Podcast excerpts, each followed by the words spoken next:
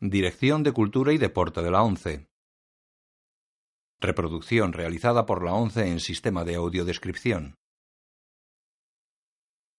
El presente DVD es propiedad de la ONCE y forma parte del servicio AUDESC destinado al uso exclusivo y gratuito de los afiliados de la organización.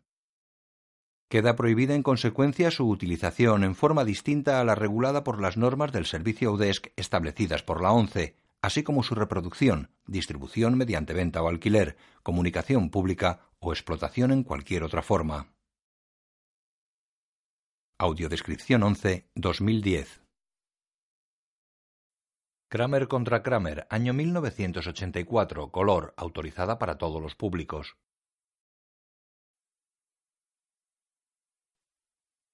Aparece la cabecera de Columbia Pictures, la estatua de una musa brazo en alto esgrimiendo una antorcha de luz.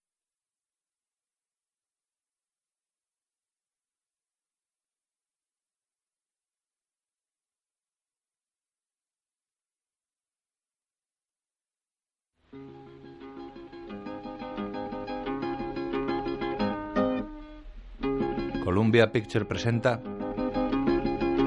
una producción de Stanley Jace, Dustin Hoffman, Kramer contra Kramer.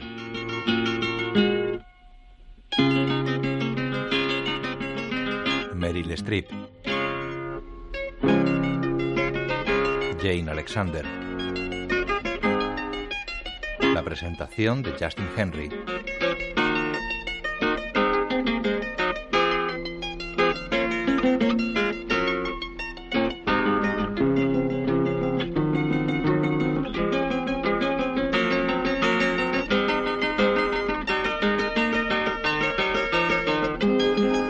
de fotografía Néstor Almendros. Basado en la novela de Avery Corman.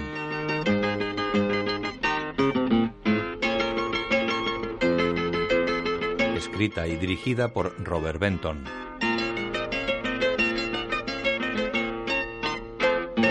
Una mujer apoya la barbilla sobre su mano izquierda, lleva alianza. Es joven, rubia, de facciones delicadas, nariz fina con ligero caballete y boca pequeña. Tiene los ojos enrojecidos. Está interpretada por Meryl Streep.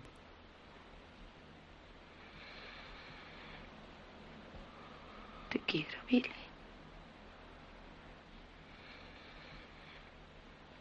Yo a ti también, mami. Acaricia el rubio pelo de su hijo de unos cinco años acostado en la cama. Buenas noches. Que duermas bien. y sueñes con los angelitos. Hasta mañana, mami. El niño se vuelve de espaldas a su madre que lo mira con tristeza. Un pañuelo rojo sobre la lámpara deja la alcoba en penumbra. Te quiero. Emocionada, se inclina sobre el niño y lo besa. Pega la cabeza a la de su hijo. Se incorpora y coge un par de prendas. Fuera del cuarto, baja una maleta de un armario empotrado. Dos hombres están en un despacho. Me iban a ascender ayudante y mi amigo Kenny me dijo, con tu primer sueldo cómprate un abrigo Burberry. Si vas a trabajar en Madison Avenue hay que parecer de Madison Avenue. Y yo dije, bueno, el sábado por la tarde salí con un frío horrible. Me fui a una tienda especializada en Burberrys. Entro y digo, quiero un Burberry de la talla 48. Me lo pruebo y me sienta fenomenal. Hay un espejo de tres caras. Me miro y digo, de acuerdo, me lo compro. Y en ese momento me pongo a sudar. Pero saco mi libro de cheques y empiezo a firmar. Pero me tiembla la mano de puro miedo que me entra. Y Buenas noches. ¿A dónde vas? Tengo que irme a casa. Cielo, sí, yo. Mira su reloj. Bueno, termino la historia. Firmo el cheque y entonces me tiembla la mano. Salen a la calle. ¿Quién es? Dani, ¿no? ¡Taxi! Eh, Ven, ven, quiero hablar contigo. Ahora no, tengo que irme. Es un minuto, acompáñame un par de manzanas. Oh, esta noche me la cargo. Yo quiero no... hablarte de algo muy importante. Ted, te voy a encomendar la cuenta del Mid Atlantic. ¿A mí? ¿Qué te parece, eh? En casa, la mujer mete prendas en la maleta, saca la ropa de un armario lleno de jerseys. También mete un pijama azul del niño.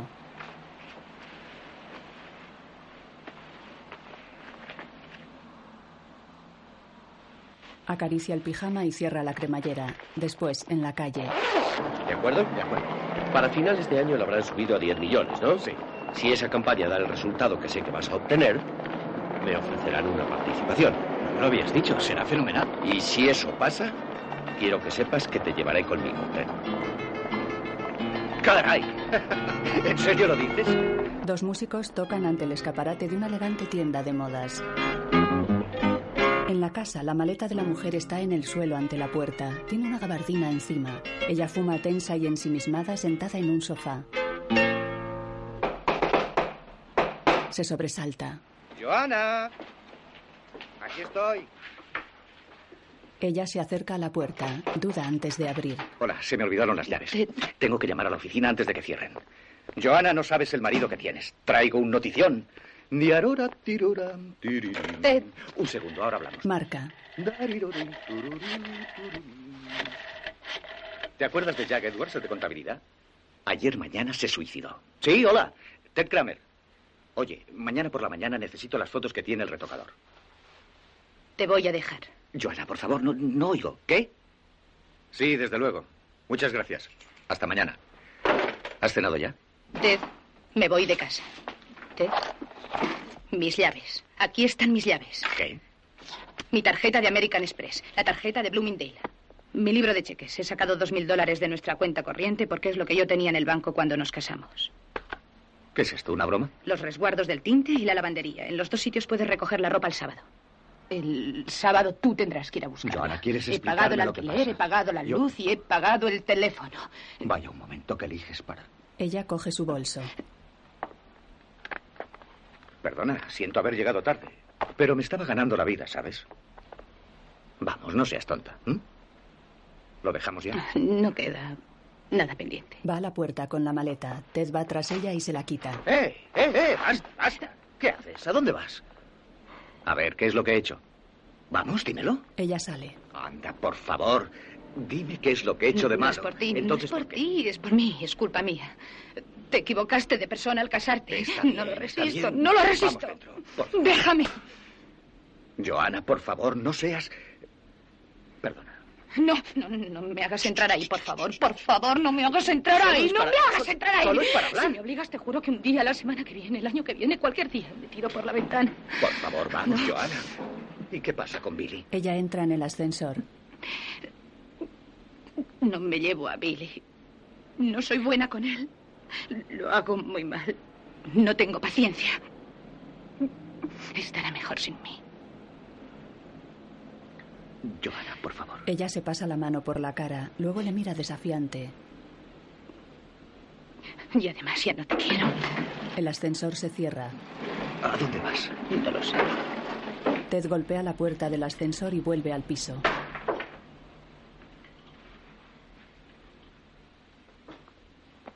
Abre la maleta de Joana. Ted es joven, de baja estatura, rostro alargado, abundante pelo negro y nariz prominente. Está interpretado por Dustin Hoffman. Mira el armario repleto y desordenado, coge la maleta y la embute sujetándola con las puertas. Marca en el teléfono de la cocina.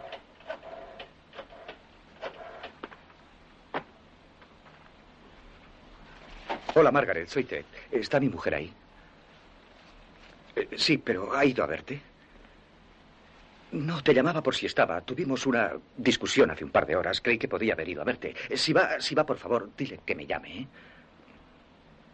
No, no te preocupes. No se llevó la maleta. No creo que vaya muy lejos. Sí, por favor, tengo mucho que hacer. Si va por ahí, le dices que me llame.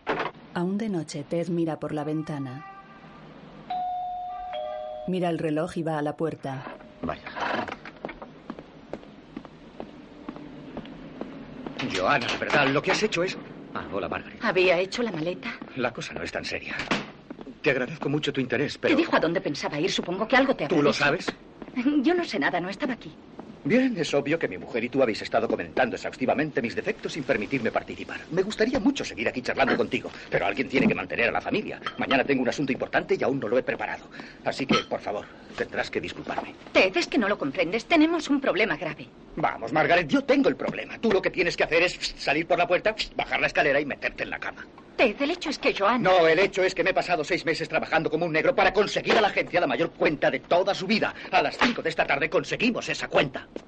A las ocho me vine andando con el vicepresidente que me dijo que me ha nombrado director artístico del departamento. Entro por esa puerta para compartir con mi mujer el que iba a ser uno de los tres mejores días de mi vida y con toda la tranquilidad del mundo me dice que no quiere seguir viviendo conmigo.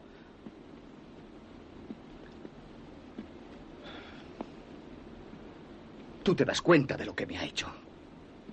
Sí. Te ha estropeado uno de los tres mejores días de tu vida. Eres estupenda, de verdad eres. Muchas gracias, en serio. Camina hasta la puerta y abre. Qué solidaridad. Muy amable por venir aquí a consolarme, pero. No he venido aquí a consolarte. He venido porque me preocupa, Joana. Ya, pues preocúpate en la intimidad de tu piso, ¿de acuerdo? Me acabo de dar cuenta de que Joana y yo no tuvimos problemas hasta que tú y Charlie os separasteis. Ah, no me lo creo. Hazme un favor, dime la verdad, ¿eh? ¿Tú, tú, tú no aconsejaste a mi mujer que se fuera? No, yo no le influí para nada. ¿No le lavaste el cerebro? No, no le lavé el cerebro. Joana y yo hablamos mucho de ti, sí. Y te digo que es una mujer muy desgraciada. Y a lo mejor no te gusta oír esto, pero necesito mucho valor para abandonarte. ¿Cuánto valor se necesita para abandonar a un hijo? Ella queda seria.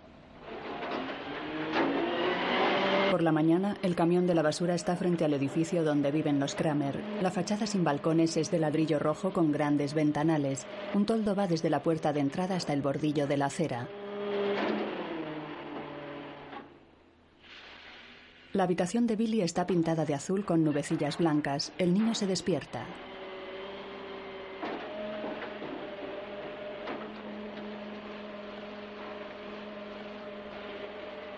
Billy se levanta. Es guapo, de largo pelo rubio y nariz chata. Lleva un pijama de rayas con manga corta. Anda frotándose los ojos.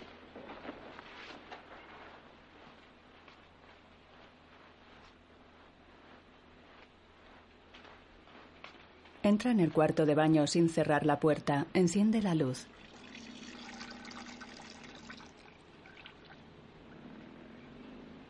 Aún medio dormido, sale al pasillo y se para ante la habitación de sus padres.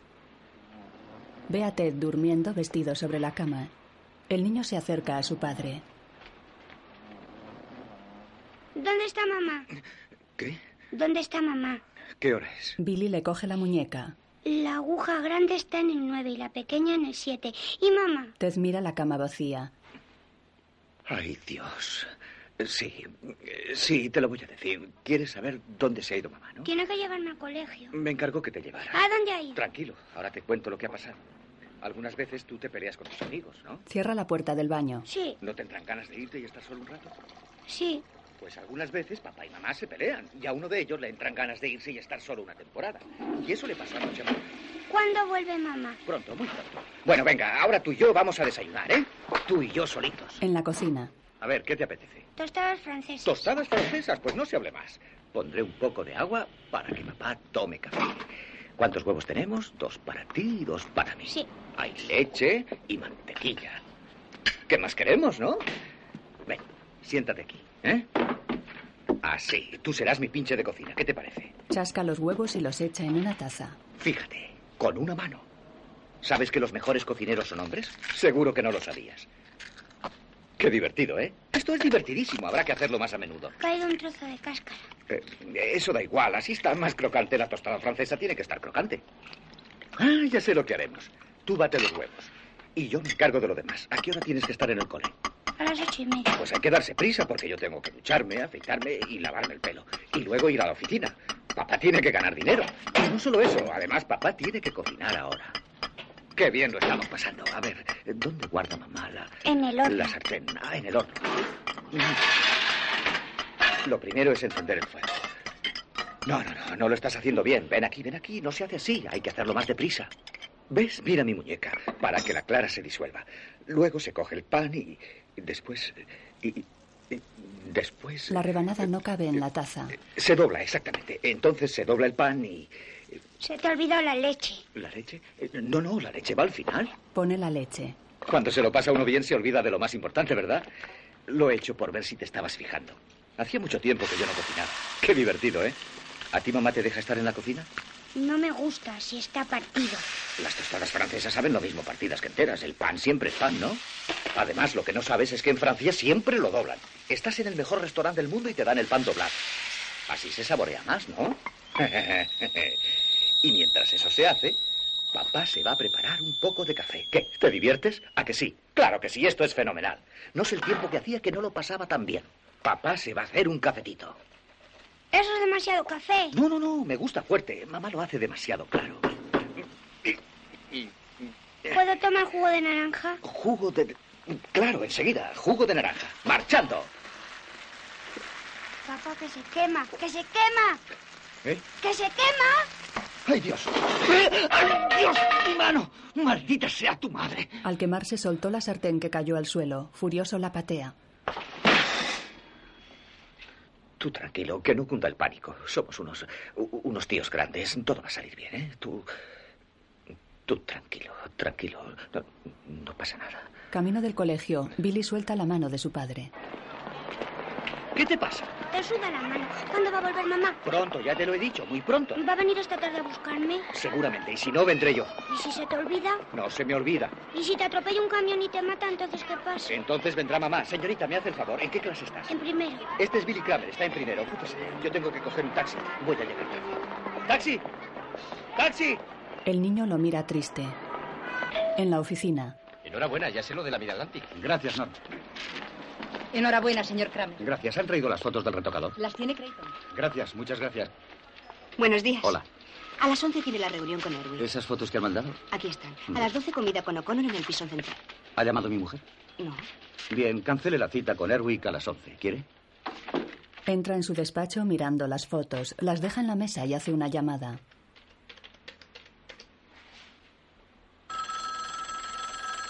El salón de su casa tiene ropa tirada en los sillones. Sigue al teléfono y mira la hora. Su dormitorio tiene la cama sin hacer, con ropa tirada sobre ella. Está sentado en el despacho de su jefe.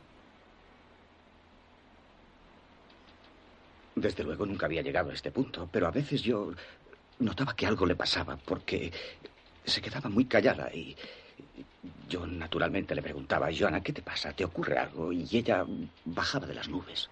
Pero confieso que en las últimas semanas, tal vez un par de meses, lo que llevamos metidos en esto de la cuenta me he distraído un poco.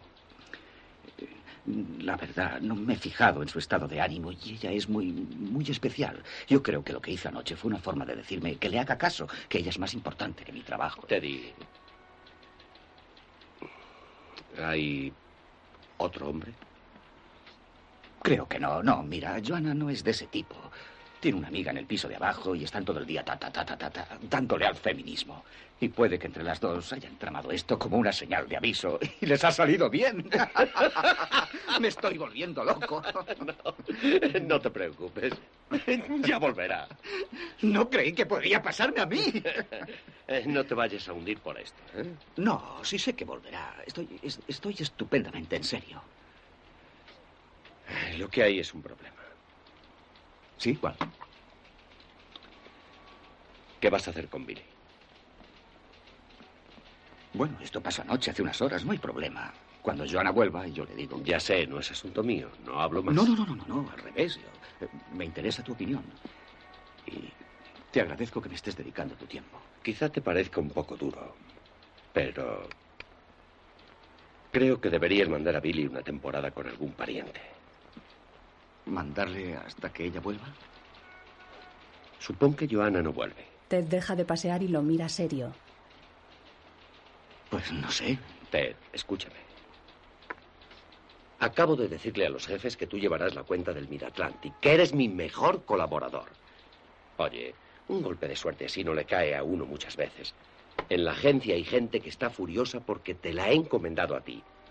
Esto es importante, no lo eches a perder. Tengo que contar contigo, no en un 100%, sino en un 110%. Siete días a la semana y 24 horas al día. Es preciso, Ted. No puedo estar pendiente de que te preocupe un resfriado del niño. En primer lugar, cuentas conmigo 25 horas al día y puedes contar 8 días a la semana. Soy un hombre obstinado y lo sabes. Y nunca he permitido que lo que pasa en casa influya en mi trabajo. Me pediste que me desahogara y lo he hecho en este despacho. Cuando vaya el mío eso, quedará al margen y quiero que sepas que yo nunca me rindo. ¿Enterado? Me has dado una oportunidad y no permitiré que, que nada la eche a perder. ¿Tranquilo? El jefe lo mira escéptico. Oye, luego nos tomamos unas copas. En serio, estoy bien. Tengo, tengo que buscarle las vueltas a Erwick a las 11 y no puedo llegar tarde. Estoy bien, en serio. No te preocupes. Y gracias. Te quiero, muchachote. En casa con el niño. Papá. Papá, Billy juega con un coche sobre la mesa. Ted mira documentos. papá. Sí, hijo, espera un segundo. Quiero terminar con esto. Espera que haga esta copia y hablamos. Mm, mm. ¿Qué hora es cuando un elefante se sienta en tu valla? Hora de que te compres otra valla. Hace volar un helicóptero. Estate quieto, por favor. Deja, deja que termine esta frase. ¡Ay, papá, papá! Tira un vaso. Maldita sea, tuvo que pasar. Levántate, vete allí, siéntate en el sofá y no te muevas. Vaya, hombre, sabía que iba a pasar. Sabía que iba a pasar. Te dije que no trajeras el vaso aquí. Eso se toma en la mesa del comedor. ¿Te enteras? Lo siento, Sí, lo sientes. Te dije que no tomaras el zumo en el comedor. No vuelvas a traer aquí nada más. ¿m? perdón. ¿Quién te llevó al parque y te dio todo lo que querías? Sí. ¿Y quién te compró un helado? Tú. Sí. ¿Y quién prometió a papá que cuando volviéramos le dejaría trabajar y no le molestaría? Lo has destrozado. No tiene arreglo. Lo siento. Tras mirar los documentos empapados, Ted mira al niño. Ya debías estar en la cama. ¿Por qué no te vas a dormir, eh? Serio y ofendido, el niño se levanta del sofá y se va del salón. Y lávate los dientes. Y tira de la cadena.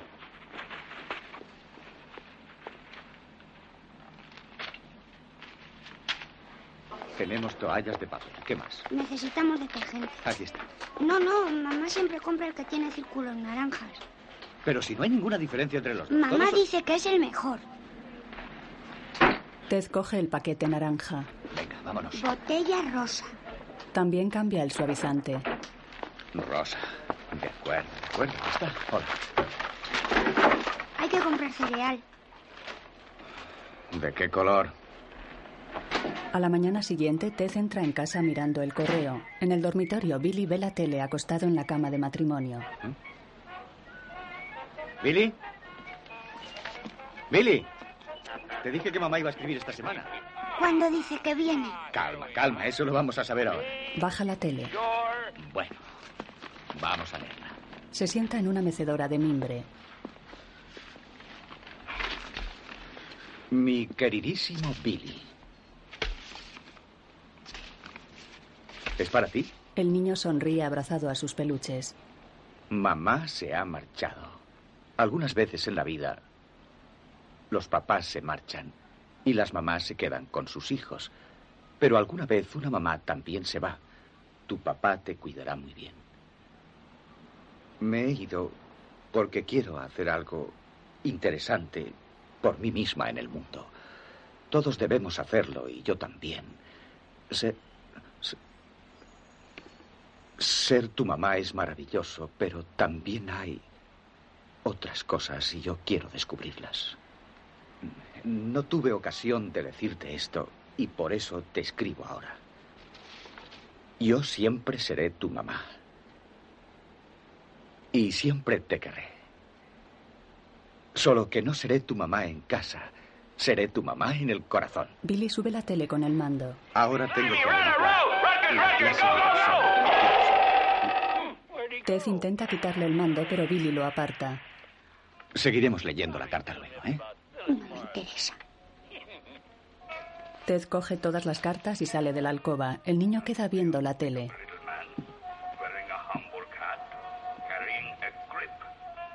Ted coge una caja de plata grabada con... Joanna y Ted Kramer, casados el 4 de abril de 1969.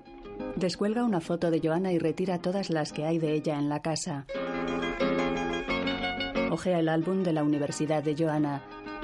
Recoge cosas de ella de un armario y del cuarto de baño. Quita la máquina de coser, más fotos y algunos libros. Revisa fotos sueltas en los cajones y rompe folletos de hotel. Introduce todo lo recogido en una caja de cartón. Una foto de Joana queda en primer término. T cierra las tapas de la caja.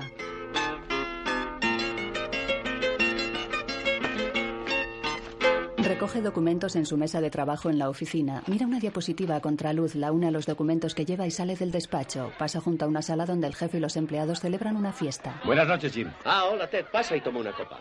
Lo siento, no puedo. Se me ha hecho tarde. Tengo ¿Qué que- prisa tienes? Es una fiesta en honor de Norman. Cinco años en este Sí. agujero.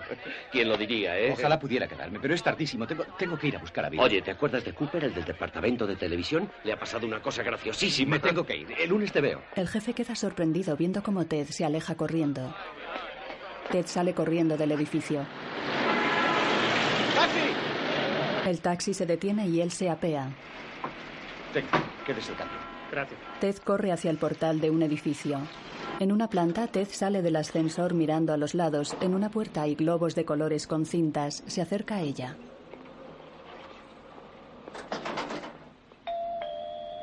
Mira, debe ser tu papá. No creo. Hola, ¿es usted la señora...? Ellen Klein. Señora Klein, siento mucho llegar tarde. No tiene importancia, pero sospecho que Billy está enfadado. Hola, hijo. ¿Qué tal, muchacho? Billy está enfurruñado. No he podido salir antes de la oficina. Lo siento. Anda, vámonos. Gracias por venir, Billy. Adiós. Oh, espera un momento.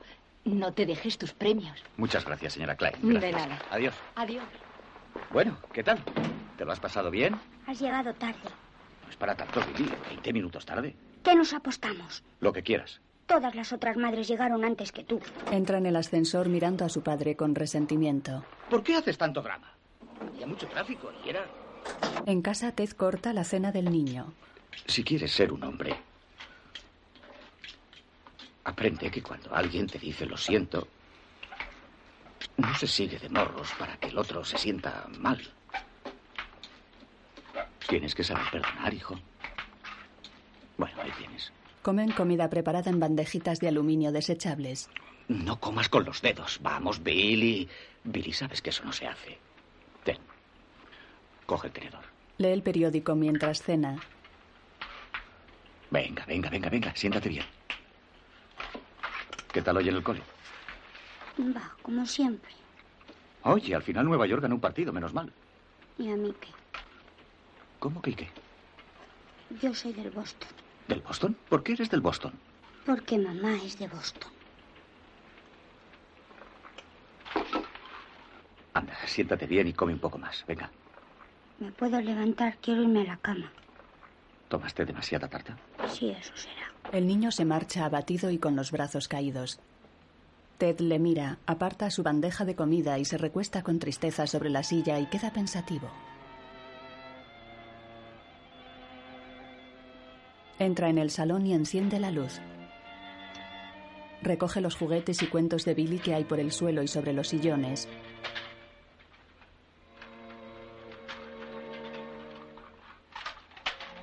También recoge la cazadora del niño y otras prendas. Se lo lleva todo mirando atrás para comprobar que el salón ha quedado en orden.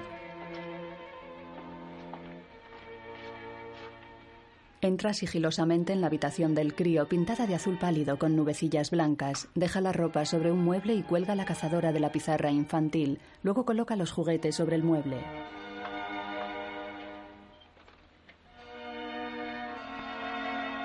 Dobla las prendas del niño.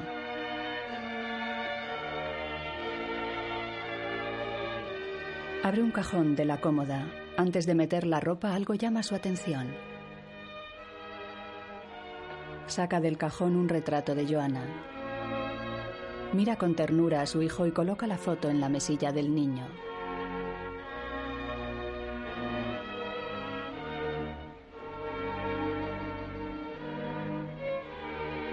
El pañuelo rojo sobre la pantalla de la lámpara de la mesilla tamiza la luz, dejando la alcoba en penumbra. Tez arropa al niño metiéndole con cuidado los pies bajo el edredón y subiéndole el embozo.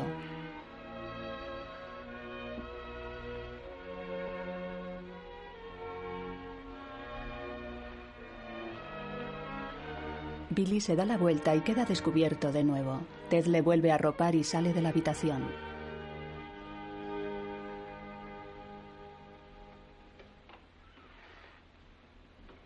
Una mañana de Navidad, el camión de la basura despierta a Billy, que se levanta en ropa interior y pasa al cuarto de baño.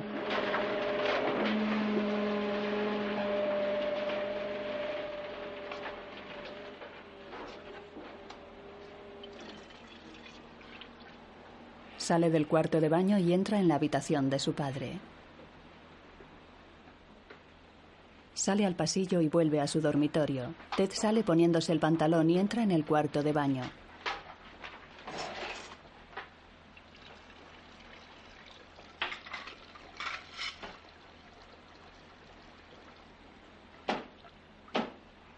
Ted vuelve al pasillo subiéndose la cremallera. Va hacia la puerta de entrada restregándose los ojos. Abre y coge el periódico que hay en el suelo. Va a la cocina leyéndolo. Mientras el niño pone la mesa para el desayuno.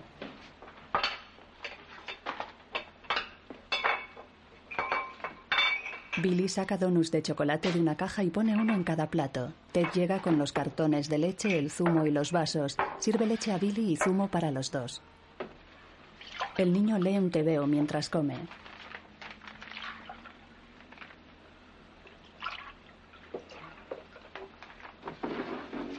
Ted se sienta, saca una pastilla de un frasco, acerca una silla y pone los pies encima. Abre el periódico y lee. El niño desayuna leyendo su tebeo.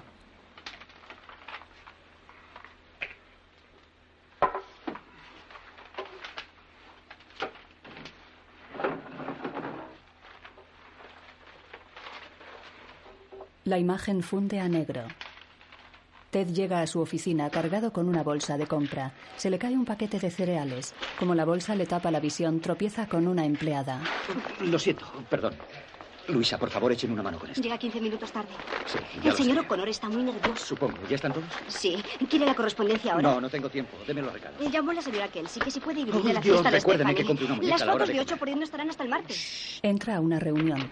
Siento haberme retrasado. Ah, y el viernes tiene reunión de padres a las cuatro y media. Los asistentes le miran con severidad. Su jefe mira el reloj. Bien, muchas gracias. Ponga el pollo en el congelador. Cierra la puerta. Después en el parque con Margaret mientras Billy juega. ¿Sabes con quién sale Charlie ahora? ¿Con quién? Con una divorciada con dos hijas de la edad de Tim y Pippi. ¿Qué me dices? ¿Es un chiste? No. ¿Cómo lo sabes? Lo sé. ¿Cuánto tiempo hace que tú y él os separasteis? Año y medio. ¿Tanto? Ujú. ¿Alguna vez te he dicho cuánto sentimos, Joana y yo, que os separaseis? Fíjate qué niño más rico.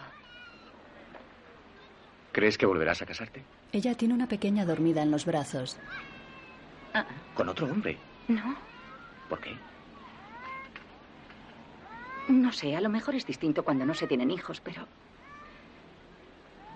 Aunque Charlie y yo no vivamos juntos, aunque nos acostemos con otras personas, incluso aunque Charlie se volviera a casar, sigue siendo mi marido, sigue siendo el padre de mis hijos. Y la famosa frase hasta que la muerte nos separe en realidad es cierta. Te voy a preguntar una cosa. Supón que a Charlie se le pasa el momento de crisis, que se harta de ligar por ahí y acude a tu casa y te pide perdón. ¿Tú qué harías? Ella queda triste y pensativa. Es una treintañera de largo pelo castaño, cara alargada y facciones suaves. Creo que si de verdad me quisiera, no me habría concedido el divorcio. Ted la mira comprensivo y pone su mano en la mejilla de Margaret, que sonríe agradecida por la caricia.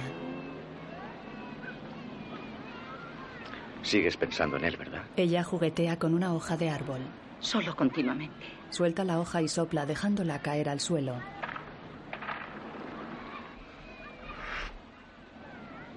¿Tú piensas en Joana? Jamás. Se miran. Embustero. La besa en la frente. Menuda pareja. Con su jefe. No lo puedo creer. No llegaste a la clausura. Lo siento. Ah, no, Ted, esto hay que hablarlo. Me estoy empezando a poner nervioso. No tengo más remedio que ser franco. Desde que tu mujer se marchó, ¿cuánto hace? ¿Ocho meses? No estás mejorando. La cosa va cada vez peor. No comprendo. No puedo dejar que tus problemas familiares se interpongan en tu trabajo. Esto es muy serio. Te he dicho que lo siento y te prometo que no volverá a repetirse. Créeme. El jefe contesta al teléfono. ¿Sí?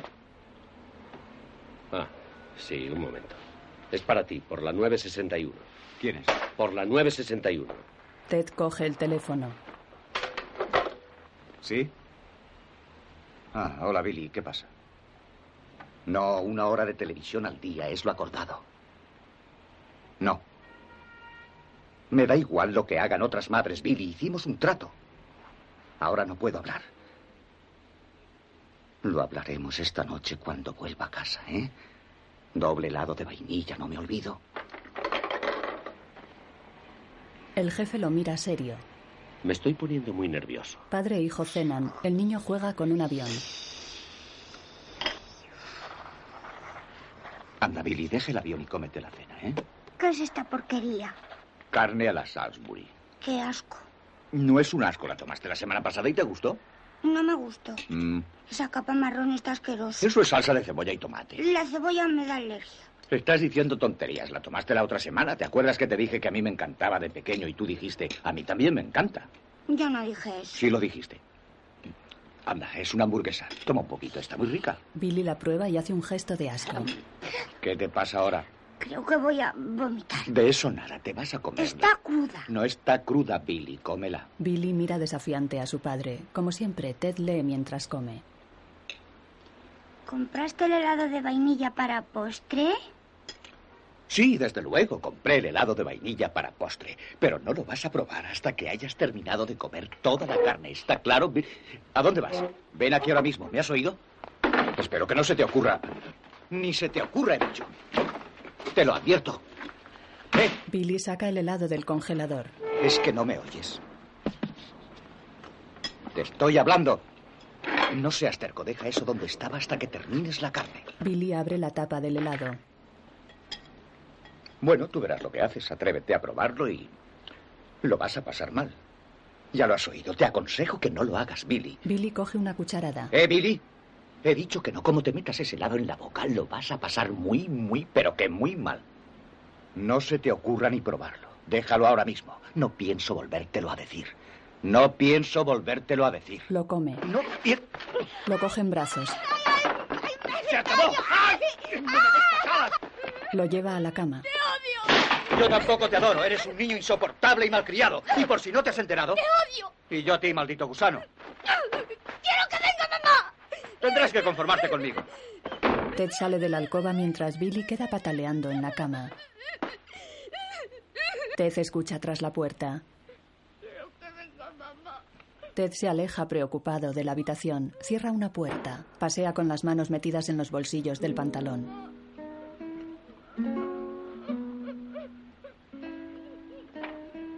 Coge un vaso de una estantería y se sirve un whisky.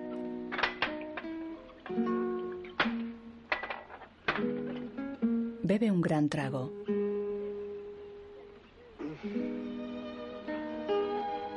Abrumado, deja el vaso en la estantería y se lleva una mano a la cara. Se seca las manos tras haber fregado los platos.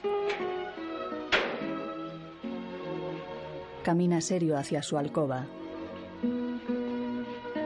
Retrocede hasta la puerta de Billy y escucha. La abre. La alcoba está a oscuras. La sombra de Ted se proyecta sobre el cuerpo del niño que duerme en ropa interior y destapado, abrazado a un osito. Ted entra, coge la ropa del niño tirada en el suelo y lo tapa. Billy despierta. Papá, lo siento. Yo también lo siento. Le da un beso. Anda, ahora duérmete, que es muy tarde. Billy enciende la luz. Papá, ¿Qué te pasa ahora? te vas a marchar. No. Yo me quedo aquí contigo. No te librarás de mí tan fácilmente. Por eso se fue mamá, ¿no? Porque soy malo. ¿Eso es lo que piensas? No. No. No es eso, Billy. Tu mamá te quiere mucho y la razón de que se fuera no tiene nada que ver contigo. No, no, no sé si comprenderás lo que te voy a decir, pero intentaré explicártelo. Creo que la razón de que mamá se fuera es que durante mucho tiempo yo intenté convertirla. Intenté convertirla en cierta clase de persona, Billy. En la clase de mujer, de esposa que yo creí que debía ser. Y sencillamente no era así. Era. Sencillamente no era así. Y ahora que lo pienso, creo que siempre quiso hacerme feliz. Y al no conseguirlo, intentó explicármelo. Pero yo no la escuchaba porque estaba muy ocupado, estaba muy distraído pensando en mí mismo. Y creía que si yo era feliz, ella también era feliz. Pero en el fondo, estaba muy triste. Mamá no se fue antes, solo porque te quiere mucho. Y si no se quedó contigo más tiempo fue porque no podía soportarme a mí, Billy. No se fue por culpa tuya, se fue por culpa mía.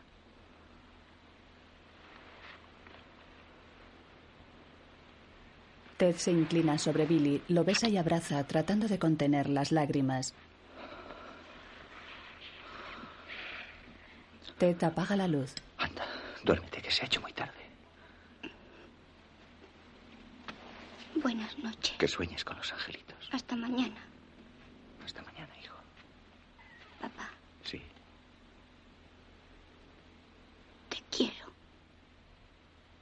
Yo también te quiero. Sonríe con ternura desde la puerta y cierra.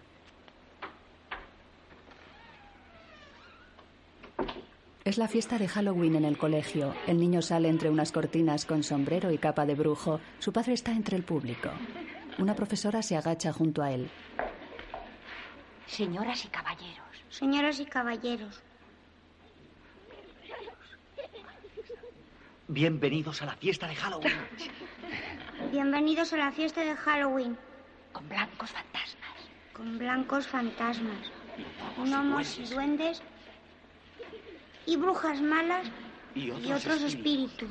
La profesora y Billy apartan las cortinas. Tras ellas hay más niños disfrazados. Ted respira hondo.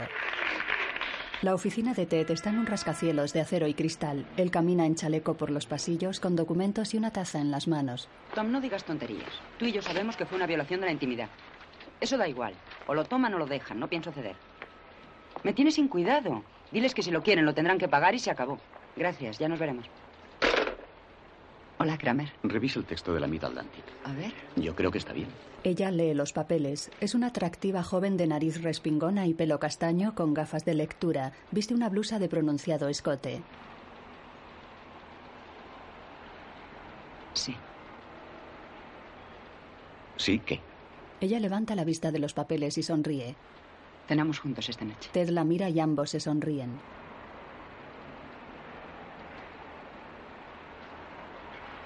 Gracias. De nada. Él sale del despacho. Duermen desnudos en la cama de Ted que ronca cruzado sobre el vientre de la chica. Ella despierta.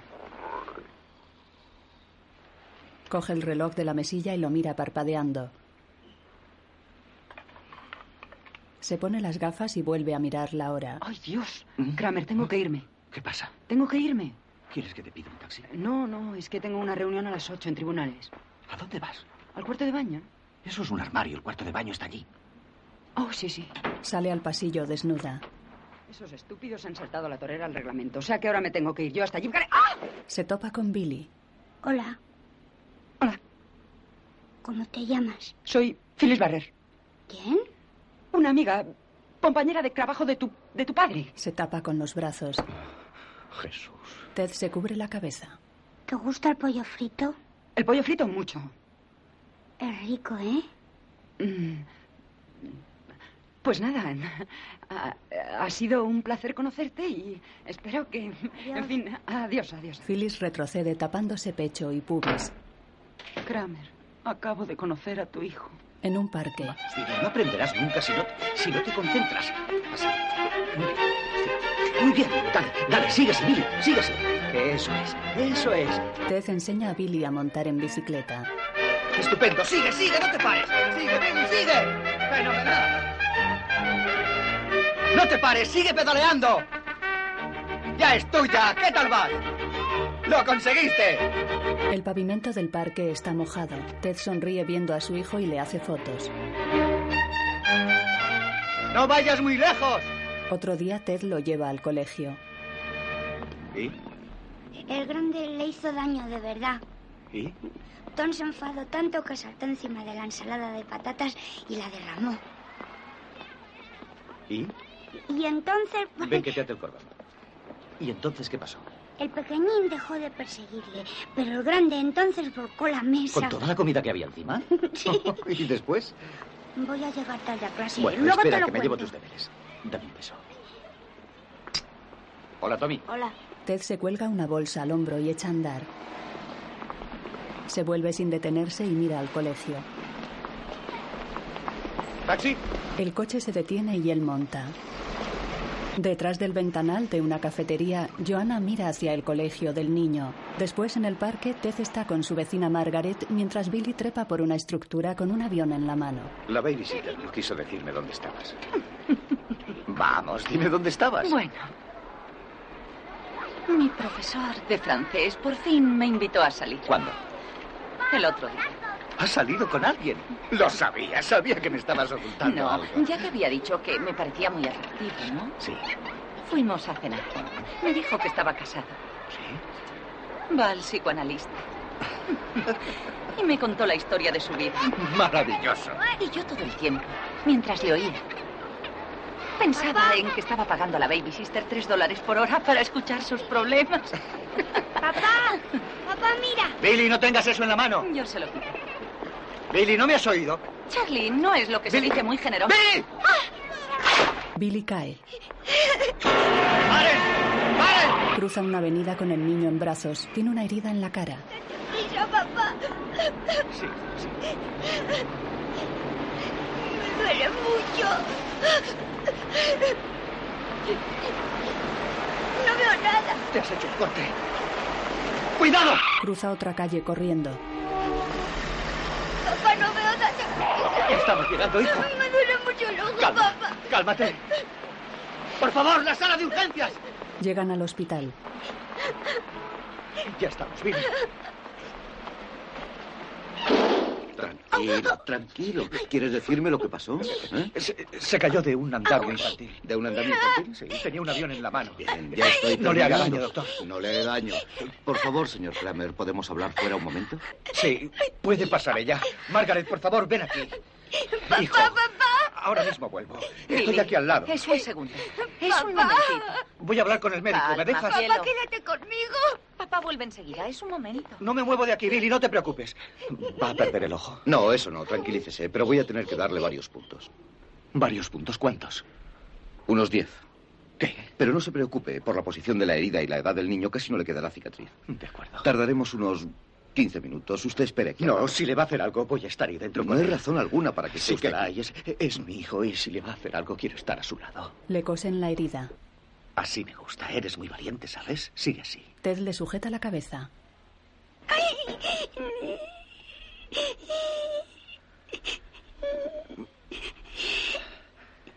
Ya sé que duele, hijo, pero tienes que ser valiente.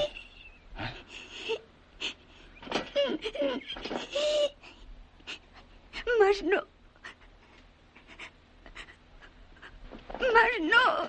Quiero irme Calma, a Billy. casa. Calma. El doctor ya casi ha terminado. Cálmate, hijo. Cálmate. Cálmate. Ya en casa, Ted acaricia el hombro de Billy, que está en su cama con la herida tapada.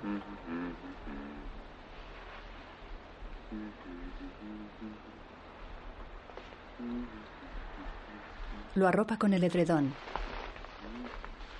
Cierra el libro que tiene en sus rodillas y se levanta. El hombro de su jersey continúa manchado de sangre. Apaga la luz y sale de la alcoba.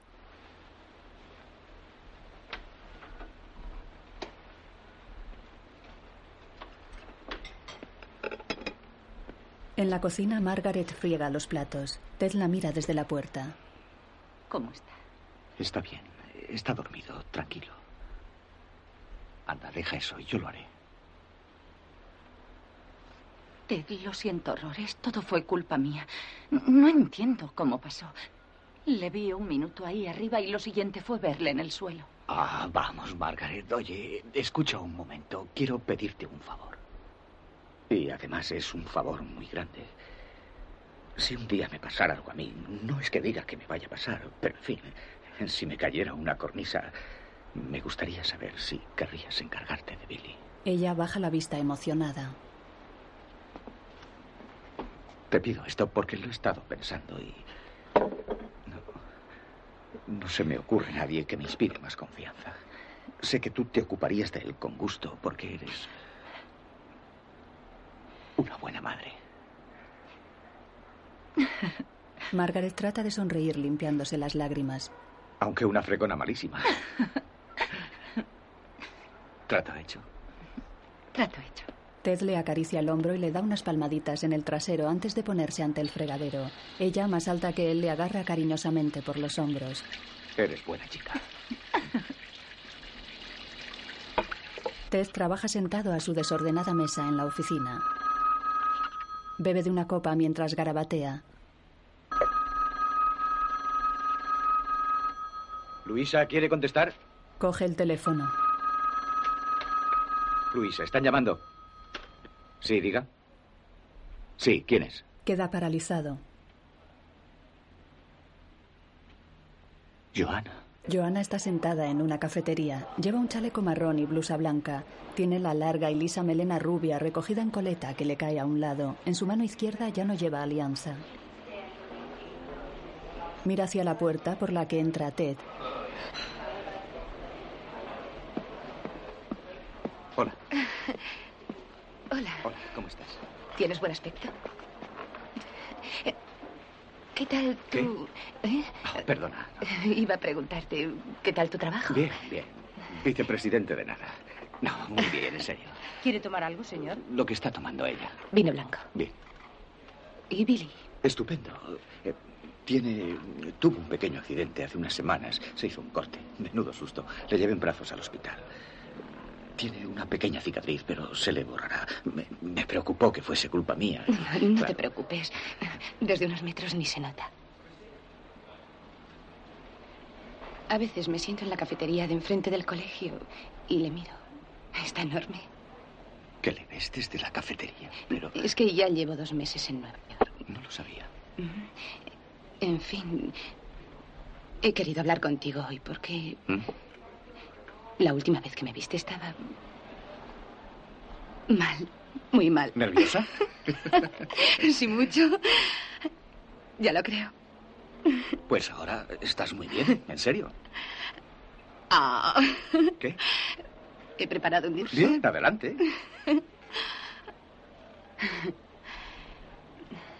Bueno, toda mi vida me he sentido la esposa de alguien, o la madre de alguien, o la hija de alguien. Durante el tiempo que estuvimos juntos, yo no supe quién era.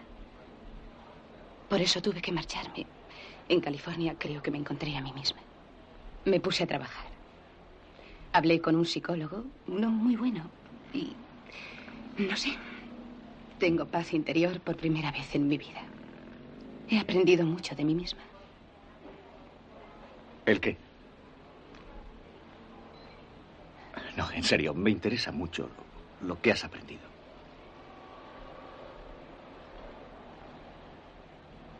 He descubierto que quiero mucho a mi hijo y que soy capaz de encargarme de él. ¿Qué estás diciendo? Quiero a mi hijo. Eso ni pensarlo. No te pongas a la defensiva, ¿eh? ni intentes No asustarme. me pongo a la defensiva. ¿Quién se marchó de casa hace 15 meses? Mm. Me da igual. ¿Eh?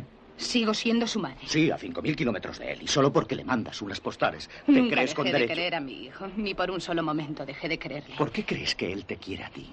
¿Y por qué crees tú que no me quiere?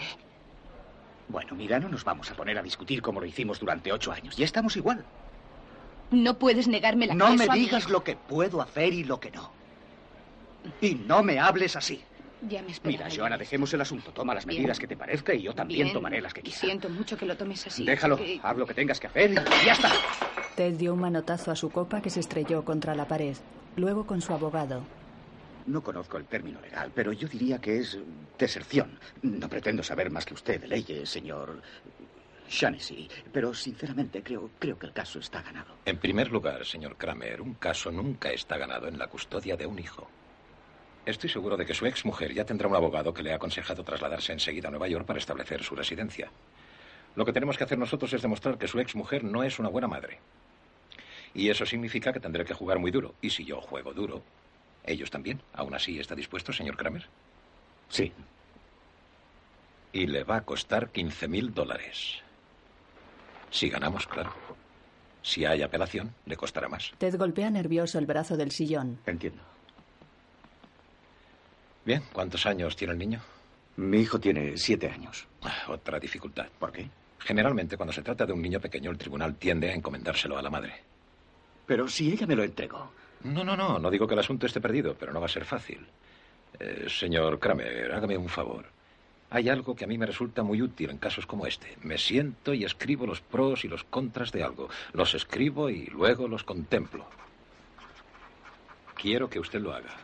Y después, si de verdad está seguro de querer la custodia de su hijo, iremos a juicio y les daremos un revolcón.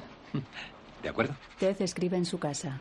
Contras, no tendré intimidad, repercutirá en mi trabajo, no tendré vida social. No tendré respiro. Sentado en la cama, Ted duerme a su niño, meciéndolo en brazos, le acaricia. Te quiero, Billy. Sé que estás durmiendo y que no me oyes. Te quiero con todo mi corazón.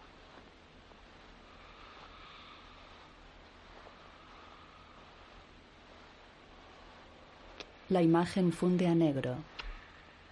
Ted consulta libros en su despacho. Llega el jefe. ¿Sí? Ted, ¿has comido? Ah, hola, Jim. Pues no sé, estaba dándole vueltas a una idea para. De acuerdo, vengo a buscarte a la una. Sí, hasta ahora. Comiendo. Pues sí, la otra mañana estaba yo en la cocina preparando el desayuno de Billy. Aún no me había vestido y se fijó en que estaba más delgado, así que se acerca, me da una palmadita, me llega como hasta aquí y dice, papá, oye, creo que has perdido mucho peso. Levanta la vista y dice, y todo se te ha ido a la nariz. me hizo una gracia. Qué crío. Sí, son increíbles. Está riquísimo. ¿Quieres un poco? Eh, no, no, gracias. Ted. ¿Seguro? No, no, estoy lleno. Está rico. Eh, No, oye, Ted, eh, me, eh, me ha llamado un amigo mío de, de otra agencia. Eh, los de Mid-Atlantic les han estado tanteando. ¿Por qué? No deben estar muy contentos con nosotros, no sé. Mm, Diles que vengan un día a vernos y yo hablo con ellos, ¿no crees? ¿Mm? No, déjalo. Le he dicho a Norman que se encargue. ¿A Norman? Sí. Ted lo mira incrédulo. ¿Así que me quitas la cuenta? ¿Ya no eres mi amigo? La cosa no es tan simple. Eh, creo que vamos a tener que hacer algunos cambios. Lo siento, pero eh, ¿Vas a despedirme? sí, te dejo en libertad. ¿Por qué? Mírate, Eh, esto me resulta muy penoso. Lo siento sinceramente, pero los jefes me han estado presionando y yo ya no puedo hacer nada. He pensado mucho este asunto y creo que es mejor así. Si te bajara de categoría, si te encomendara trabajos fáciles, sería humillante. Y me odiarías por humillarte. De esta forma es cortar por lo sano y créeme que es lo mejor. Tú sabes que mi mujer me reclama la custodia del chico y que vamos a ir a juicio. ¿Crees que puedo ganar si, si me quedo sin empleo? Comprendo que estés molesto, pero por no amor de quiero Dios, suplicar, pero te lo pido, por favor, como amigo. Por favor. Ted. Eh, Te lo pido. Eres un hombre muy inteligente.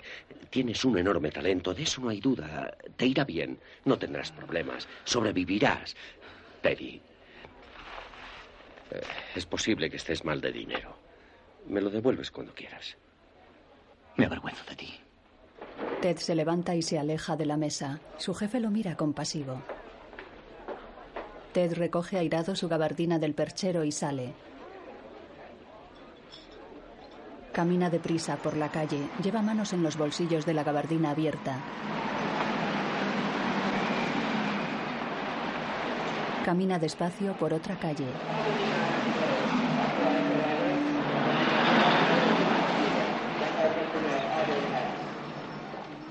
En casa, Ted y Billy preparan adornos de Navidad sentados a la mesa. El niño ensarta palomitas en un cordel y Ted hace cadenetas con papel de colores.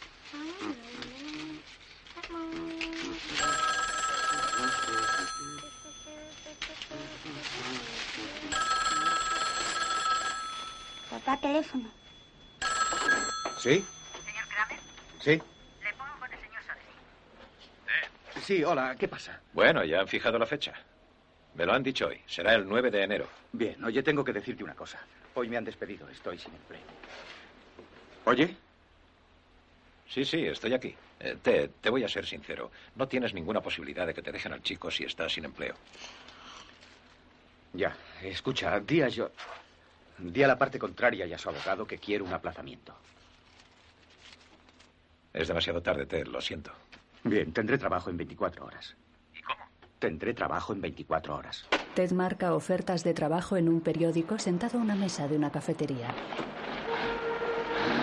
Bebe de su taza, mira la hora y se levanta.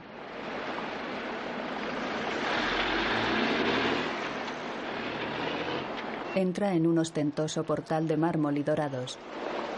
Sale por la puerta giratoria de otro edificio. En el periódico tacha los anuncios que ya intentó. Después está en una agencia.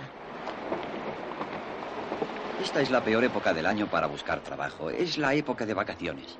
Pero seguro que habrá algo a mediados de febrero, marzo a más tardar. No puedo esperar, necesito tener empleo. Señor hoy. Kramer, hoy es 22 de diciembre. Ya lo sé, pero haga el favor de mirar el fichero. El empleado revisa las fichas. Aceptaré lo que sea. Es posible que haya algo en Norman, Craig y Krummel, pero no sé. ¿Qué es? Eh, quizá en la sección artística. Bien. Pero sería bajar de posición. Es igual. Es un paso atrás y una reducción de sueldo de casi 5.000 dólares anuales. Sería mejor que esperase usted a febrero. Hágame el favor, llame a Norman, Craig y Krumer y consígame una entrevista para hoy a las 4. Es el viernes antes de Navidad. Ya lo sé, pero es día de trabajo. Por No favor. le van a recibir. Oiga, ¿les llama usted o les llamo yo? Si les llamo yo, no se lleva comisión, ¿eh? Vaya, tenemos mucha prisa, ¿eh? Sí. La tenemos.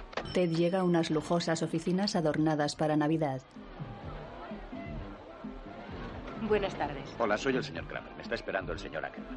En un despacho, Yo hice el texto de esa. un ejecutivo en pie examina los trabajos de Ted. Esa fue la campaña de más éxito de la empresa. Yo hice la. También de esa hice la composición y el texto. Señor Kramer, la verdad es que esto es muy bueno. Gracias. Lo pensaré unos días y le llamaré. Señor Ackerman, ¿hay alguien con quien pueda hablar antes de que tome su decisión? El señor Spencer, el director artístico. Podría hablar con él ahora mismo. Ah, lo siento, pero se va esta tarde 15 días de vacaciones. Le fijaré una cita en el momento que venga. Quisiera. Bueno, felices Pascuas. Quisiera Le avisaré verle en cuanto- antes de que se fuera. Mire, señor Kramer. le- Quiero ese puesto. Espere aquí. Sale del despacho. Fuera los empleados festejan la Navidad. El señor Ackerman aborda a un hombre de pelocano que charla con una mujer, mientras Ted aguarda en el despacho agarrado a su cartera dosier.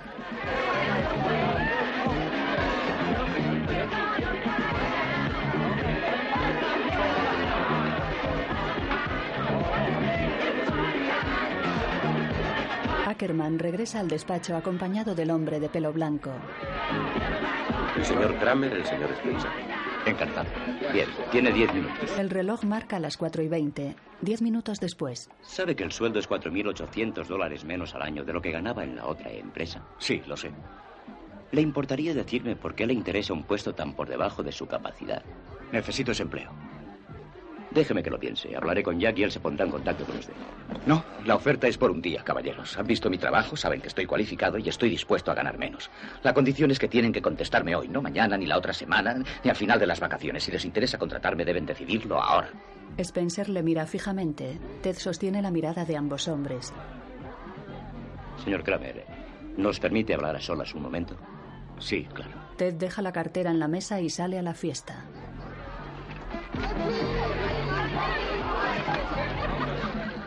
Mientras los empleados beben y rían celebrando la Navidad, Ted espera serio, sentado en una silla.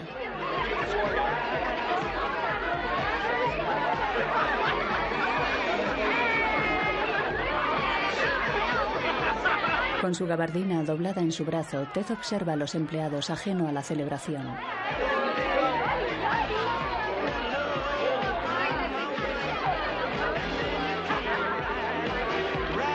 Ackerman abre la puerta. Señor Kramer. Ted entra en el despacho. El reloj marca las 5 menos 20. Señor Kramer, ya es usted de la empresa. Enhorabuena. ¿En serio?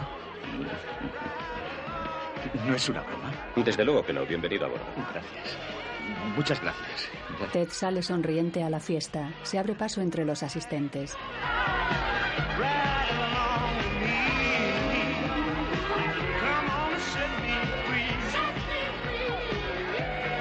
Se acerca a una rubia de larga melena y le da un beso en los labios. Feliz Navidad. Se marcha.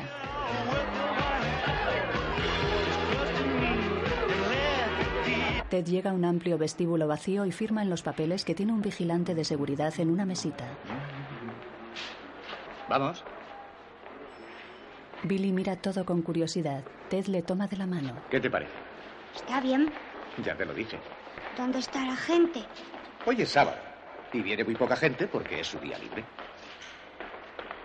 Aprieta el botón de subir. El niño aprieta el botón poniéndose de puntillas. El primer botón, el primero de todos. Anda, salta. Eso es. En una planta. ¡Caray! ¡Uy! No sabías que estábamos tan altos, ¿eh? ¿Qué edificio es ese? ¿Cuál? El que tiene el pico en lo alto. Eso es Chrysler. Caminan por un pasillo. ¿Estás orgulloso de mí? Sí. ¿Cómo te dieron el puesto? Porque se lo pedí. ¿Qué dice ahí? Señala un rótulo. Kramer. Kramer. ¿Quién es Kramer? Nosotras. Sí, señor. ¿Quieres verlo? ¡Tatán! ¡Wow! Se encarama al alféizar del ventanal. ¡Qué bonito! ¿Te gusta? Sí. Cuidado, cuidado, cuidado, No pasa cuidado. nada. No me ¿Qué es asustes. ese edificio al lado del río? El edificio de las Naciones Unidas. Y allí tienes el río este. Y mira ahí enfrente. ¿Ves eso? Sí. Eso es Queens. Y muy lejos, ahí abajo. ¿Sabes lo que es eso? ¿Qué? Brooklyn. ¿Dónde tú vivías cuando eras pequeño? Sí. Y aquí es donde trabajo. Lo sienta en la silla y lo hace girar. ¡Wow! ¿Esta es tu mesa? ¿Sí? Papá, Sí. ¿te vas a casar otra vez? No lo sé, todavía no lo he pensado. ¿Te vas a casar con Phyllis? No, somos buenos amigos. Ah, El niño sigue girando en la silla. ¿y tú y mamá os vais a casar otra vez? No, mamá y yo nunca volveremos a casarnos. Pues si viera esto, se volvía a casar contigo. Ted lo mira serio. Otro día caminan hacia el colegio. No tienes palabra. Hicimos un trato y era que te bañarías todas las noches y te lavarías ese pelo tan sucio dos veces por semana. ¿Eh? ¿No? Sí, Bien. Prométemelo o ahí no entras. con mamá no tenía que lavarme el pelo dos veces por semana. Me da igual lo que hicieras cuando mamá. te- Ted mira hacia la cafetería de enfrente. Papá, ¿te acuerdas? Joanna les mira tras el cristal. Papá, ¿no me oyes? Hablaremos de ello esta noche cuando vuelva a casa, ¿eh? Ven, dame un beso. Oye, ¿Qué? eres un chico estupendo. El niño entra en el colegio. Ted mira a la cafetería. Joanna ya no está. Por la noche lee con Billy. Y le dice, mira, ahí está el unicornio. Y se va abajo y dice, oh, vaya, esto... ¿Qué pasa? Se ha cerrado el suministro de aire. Rayos y truenos. ¿Qué hacéis ahí sin darle a la bomba? Estamos descansando, es un trabajo muy cansado. ¿No es el suministro de aire? Bueno, si tienes dos botellas a la espalda y no te llega aire, te ahogas. Lo necesitas para respirar. Diga. Johnson así. Hola, John, ¿qué pasa? Me ha llamado el abogado de tu mujer. Joana quiere ver al niño. ¿Qué quiere qué? Es su madre, lo que significa que por ley tiene derecho. ¿Quién me dice que no lo va a secuestrar? Ah, Vamos, Ted, no pienses eso. No creo que se molestara en solicitar la custodia legal si fuera a secuestrarle. Oye, espera un momento, no estoy muy seguro de su salud mental. Me dijo que había visto a un médico, un, un psicólogo seguramente. ¿Acaso la has visto hablar con las paredes? No, pero ¿quién no te empeñes, no tienes más remedio. Lleva a Billy al estanque del Parque Central el sábado a las 10. ¿Tengo obligación? Sí. Muchas gracias. Papá, ven a terminar el cuento. Ted queda contrariado en la cocina. Sí, ya voy, ya voy. Coge algo de un plato y vuelve al cuarto comiéndolo. ¿Y qué pasa si te ahogas? ¿Cómo te encuentras? Supongo que cuando te mueres subirán burbujas a la superficie. ¿Dónde nos quedamos? Nos quedamos ahí. Rayos y truenos, ¿qué hacéis ahí? Ted y Billy caminan por el parque hacia Joanna. Y tiene pista de obstáculos. No sabes cómo corren los coches. Sí. ¿Cuánto cuesta? Es fenomenal. Ya lo verás. Espera, espera un momento, Billy. Déjame, déjame. Corre hacia su madre que lo espera de rodillas. Salta y se funde con ella en un abrazo. Ted mira cómo ella se lo lleva en brazos. Joanna se vuelve hacia él. Volvería a las seis. Qué grande estás, Billy. Qué guapo. Ted camina hacia atrás sin dejar de mirarlos. La imagen funde a negro.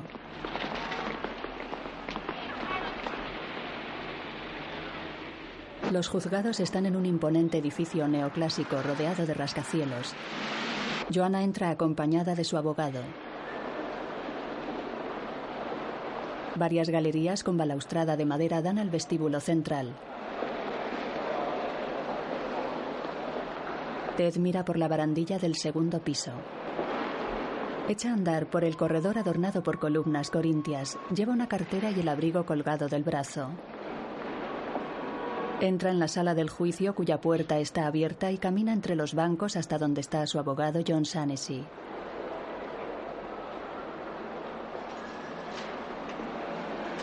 Se saludan. Ya sabes, no lo olvides. Respuestas cortas, precisas y escuetas.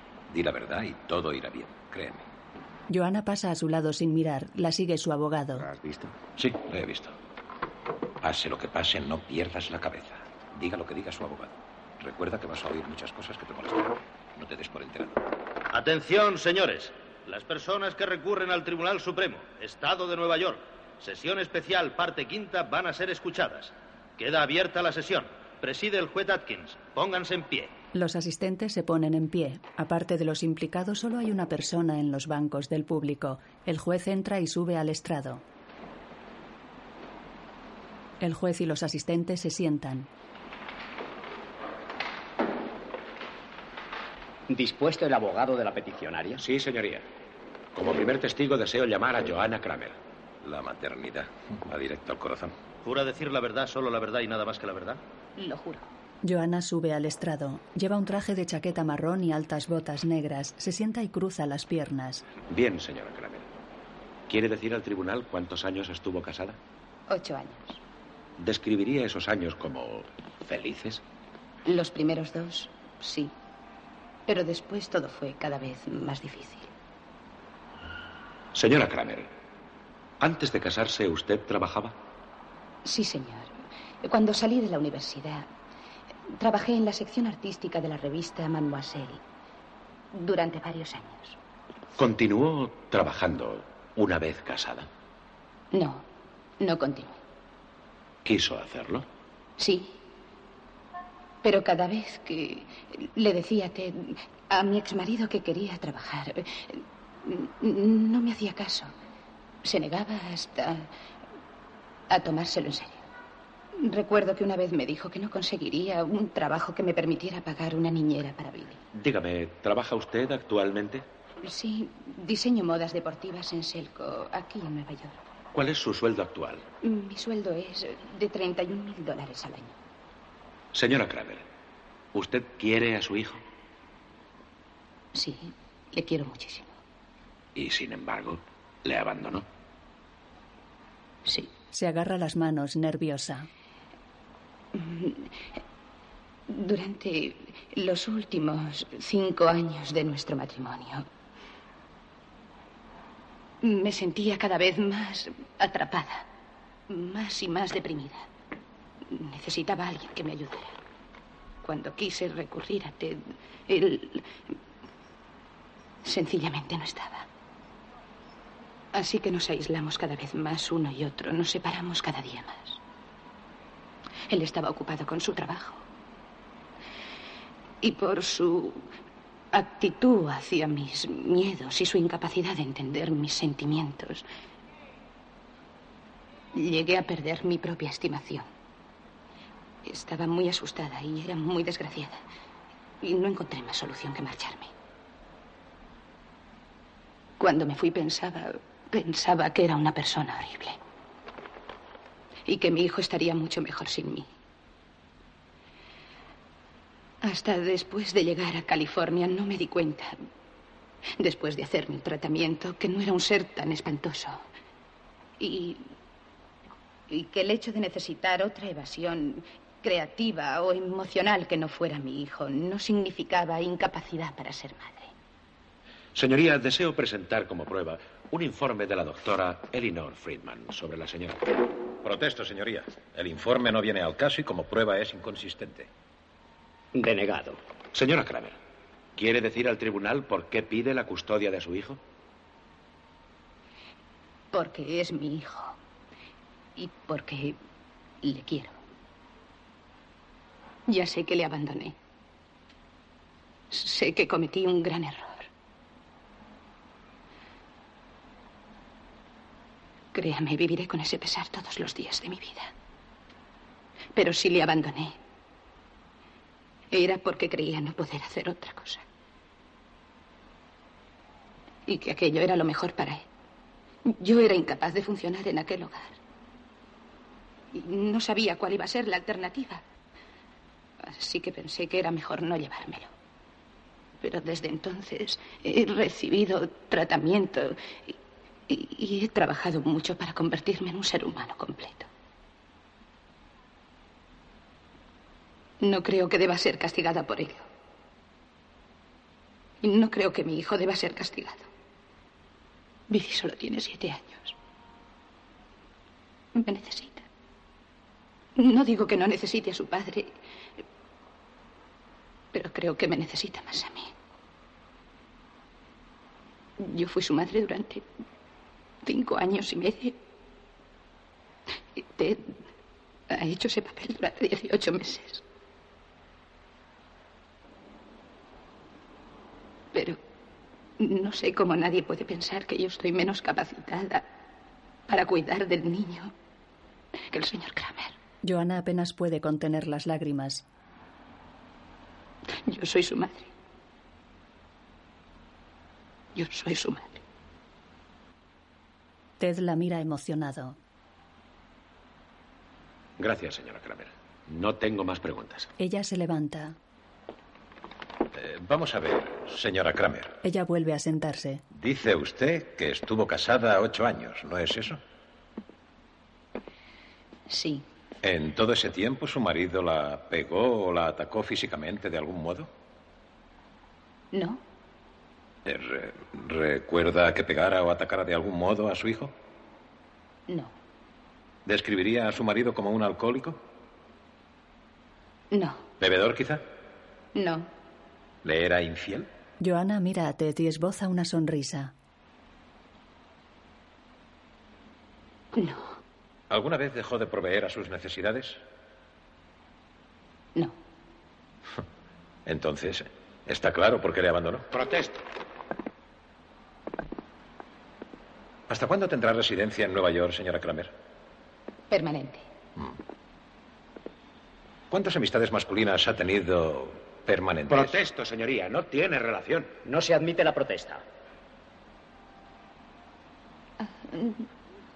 No lo recuerdo. Eh, Pero más de tres, menos de 33 permanentes. Protesto. No se acepta. Responda a la testigo, por favor. Un número intermedio. ¿Tiene amante ahora? Joana se toca el lóbulo de la oreja.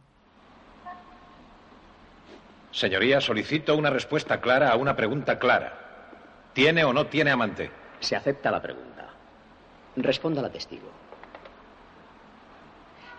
Sí, veo a una persona ahora. No, Oh, y la cosa es... ¿Permanente? Pues no lo sé. Entonces usted no sabe en realidad cuándo algo es permanente. Como su plan de vivir en Nueva York o su afán de quedarse con su hijo, si a eso vamos. Ya que jamás ha hecho nada en su vida que fuera continuado, estable o pueda considerarse permanente. Protesto. Ruego a su señoría que se impida al abogado acosar a la testigo. Se acepta. Lo plantearé de otra forma, señor. ¿Cuál fue la relación personal más larga de su vida aparte de sus padres y amigas? Supongo que la relación personal con mi hijo. al cual ha visto dos veces en un año. Señora Kramer, ¿la relación con su marido no ha sido la más larga de su vida? Joana asiente. ¿Quiere hablar más alto, señora Kramer? No la he oído. Sí, ¿Cuánto tiempo duró? nos casamos un año antes de nacer Billy. Y después duró otros siete años. Así que fracasó usted en la relación personal más importante de su vida. Protesto. No se acepta. La opinión de la testigo en esto es importante. No fue un fracaso. No. ¿Qué lo considera entonces un éxito? El matrimonio acabó en divorcio. Considero que el que fracasó fue él. Ah, enhorabuena, señora Kramer. Ha reformado usted el derecho matrimonial. Me tiene admirado. Protesto. Señoría, quisiera preguntar en qué ha triunfado este modelo de persona estable y respetable. ¿Fracasó en la relación personal más importante de su vida? El matrimonio fracasó. El matrimonio no, señora Kramer, usted. ¿Fracasó usted en la relación más importante de su vida? ¡Fracasó! Joana se sobresalta y sus ojos se llenan de lágrimas. Mira a Ted que le sonríe y dibuja con sus labios la palabra no.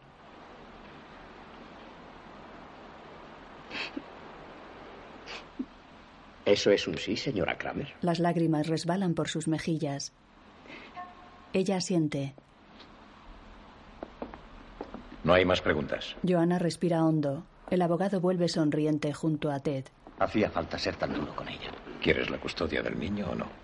Papá, De noche en casa. papá, ¿Qué? ¿tú qué hacías cuando eras pequeño? Supongo que es lo mismo que tú. ¿Veías la casa de la pradera? No, entonces no teníamos televisión. Ah, ¿no? No, oíamos la radio, en cambio. ¿Y qué más no había cuando eras pequeño? No había otras muchas cosas. ¿Cuáles? No sé, muchas cosas. ¿Qué cosas? Ven aquí. Se sientan juntos. No había soda en latas. Se hacían unos batidos de huevo con sirope de chocolate y un poco de sed y un poco de leche. Se mezclaba y shhh, se bebía y estaban riquísimos. No estaban los Mets, pero estaban los Brooklyn Dodgers y había campos de polo y de fútbol. Ah, qué tiempos aquellos. No había Volkswagens, pero había muchos tipos de coches con nombres de animales. No había Burger Kings ni McDonald's, pero había máquinas. Entraba, se metía una moneda y salía un pedazo de tarta o un sándwich que se veía por un cristal. No había pintadas hablando de la muerte, pintaban cupidos, corazones. En el juzgado. El señor Kramer es muy buen padre. Pasa mucho tiempo con Billy, le lee muchas cosas. Juegan mucho juntos, Margaret. charlan constantemente. Es un magnífico padre. Gracias, señora Phelps. No hay más preguntas. Señora Phelps, ¿conoció usted a Joanna Kramer? Hace seis años, desde que ella y Ted se instalaron en el piso. ¿Con qué frecuencia veía Joanna Kramer a su hijo? Naturalmente ahora no los veo juntos desde hace más de año y medio, pero antes les veía a lo mejor dos o tres veces por semana. Mi hija mayor y Billy juegan mucho juntos. ¿Quiere describir la relación entre Joanna Kramer y su hijo? Era buena. Joana era una buena madre. Tanto Ted como Joana. Cuando eran trataba a la muy- señora Kramer, ¿le hablaba a ella de su relación con su exmarido? Sí. ¿Quiere decirnos exactamente qué le decía? Joana no era muy feliz por diferentes razones. Una ¿Le de dijo ellas alguna era- vez que el señor Kramer era insensible a las necesidades de su hijo? ¿Quiere contestar a la pregunta? Perdón, no la he oído. Sí, pero eso fue Señora Pues antes de- Phelps, ¿animó usted a Joanna Kramer a que abandonara a su marido? No, no la animé. El abogado coge unos papeles de la mesa. Varios días antes de que se fuera, le dijo usted, eh, si tan mal lo pasas por tu bien, deberías irte. Yo no creí que Joana se... ¿Le dijo usted a Joanna Kramer, si tan mal lo pasas por tu bien, deberías irte? Sí, porque era mi amiga Gracias, y señora estaba Phelps. No haré sufriendo. más preguntas. Señora Phelps, puede abandonar el estrado. Joana, ahora las cosas han cambiado. Ted no es el mismo hombre. No Señora sabes lo que ha Phelps, luchado. por favor. Es precioso verlos juntos, es maravilloso. Phelps. Señoría, se ha indicado a la testigo que baje del Si tú estrado. los vieras, Joana, a lo mejor no estarías aquí ahora. Señora Phelps, ya está bien. Joana da muestras de nerviosismo. Perdone. Ted está en el estrado. Sí, cuando estabas hablando. Bueno, mi mujer, mi exmujer, cuando estaba hablando de lo desgraciada que fue durante nuestro matrimonio, creo que la mayor parte de lo que ha dicho es cierto. Hay muchas cosas que yo no entendí. Ahora haría las cosas de otra forma. Hay muchas cosas que nos gustaría cambiar si pudiéramos, pero no podemos. Hay cosas que una vez hechas no se pueden deshacer. Mi mujer, mi, mi exmujer dice que quiere a Billy y efectivamente le quiere. Pero aquí no se trata de eso. Si no me equivoco, aquí lo importante es qué es lo mejor para nuestro hijo, qué es lo mejor para Billy. Mi mujer me decía siempre, ¿por qué la mujer no puede tener las mismas metas que el hombre?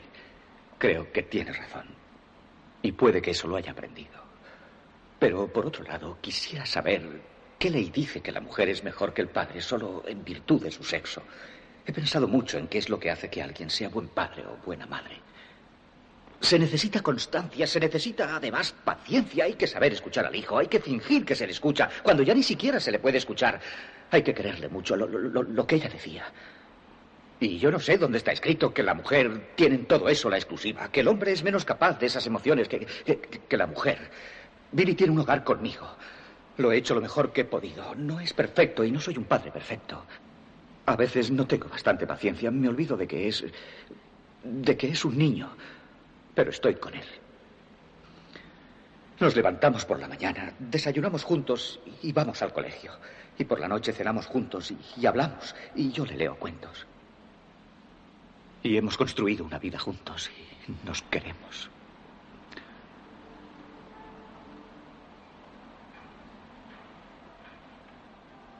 Si destruyes eso,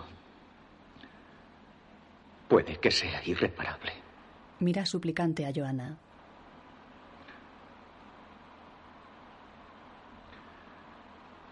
Joana, no lo hagas, por favor.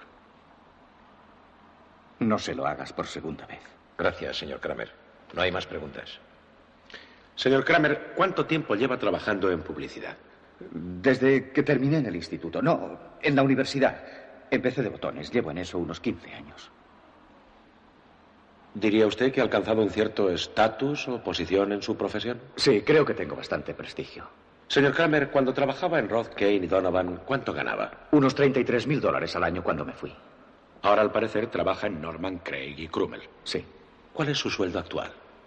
Eh, 29 mil dólares casi. ¿Quiere concretar la cifra, señor Kramer? Cobro 28.200 dólares. 28.200. Es usted la primera persona que conozco que se abre camino bajando la escalera del éxito. Protesto. Señoría, solicito que la última observación sea tachada del acta. Se acepta. Señor Kramer, ¿no es cierto que le despidieron de su último empleo? Me dejaron en libertad. Muy bien, señor Kramer. Explíquenos por qué le dejaron en libertad. Hubo diferencias de opinión dentro de la empresa. ¿Su agencia no perdió una sustanciosa cuenta publicitaria por su negligencia? Protesto. Señoría, me limito a establecer el currículum vitae del testigo. Pretende ser persona responsable y no conserva un empleo. No se admite la protesta. No, no, es inusitado en publicidad que un cliente cambie de opinión en plena campaña y acuda a otra agencia. Eso pasa todo. Señor Kramer, ¿no es cierto que dejó no, plantado no a un cliente en plena reunión de la directiva? Dijo que le estaba esperando un maestro de primaria. Hubo un problema en el colegio. Mi hijo estaba junto a un niño que le pegó y le mordió. ¿Sí o no, señor Kramer? Pero un niño mordió. Señor Kramer, en la primavera de este año no incumplió un plazo con la Mid-Atlantic, causando a su compañía no solo un grave desprestigio, sino una considerable pérdida económica. Ese día tuve que irme a casa porque mi hijo estaba enfermo. Tenía señor fiebre. Kramer, ¿incumplió un plazo con el cliente, sí o no? Mi hijo estaba enfermo. Señor Kramer, conteste a la pregunta. Estoy contestando a la pregunta, no es cuestión de sí o no. Yo estaba sentado señor en mi despacho. Kramer, sí o no. Tenía 40 grados de fiebre, estaba sudando. Me fui para estar con él. ¿Qué quiere que haga? Señoría. Eso sí. Señor Kramer, deponga su actitud o le acusaré de desacato al tribunal.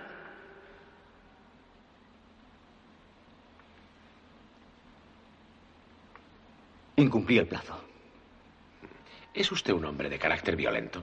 No. Protesto. Retiro la pregunta. Señor Kramer, ¿se considera usted un padre capaz y responsable? Sí. Pero su hijo no estuvo a punto de perder un ojo cuando estaba a su cuidado. Protesto. Denegada la protesta. Conteste, señor Kramer. Estábamos en el parque. Él se había subido. Y a... se cayó y casi perdió un ojo cuando estaba a su cuidado. Cayó al suelo y se hizo un corte, ¿no? ¿No confesó a su exmujer que usted era responsable de la lesión que ha desfigurado de por vida a su hijo? Protesto, señoría. ¿No le dijo eh... recientemente, eh, sentí que yo tenía la culpa, que había ocurrido porque... Protesto. Señoría, no haré más preguntas. Joanna mantiene la mirada apartada de Ted, que la observa dolorido. Ted y su abogado, John Sanesi, bajan charlando la escalinata del Palacio de Justicia.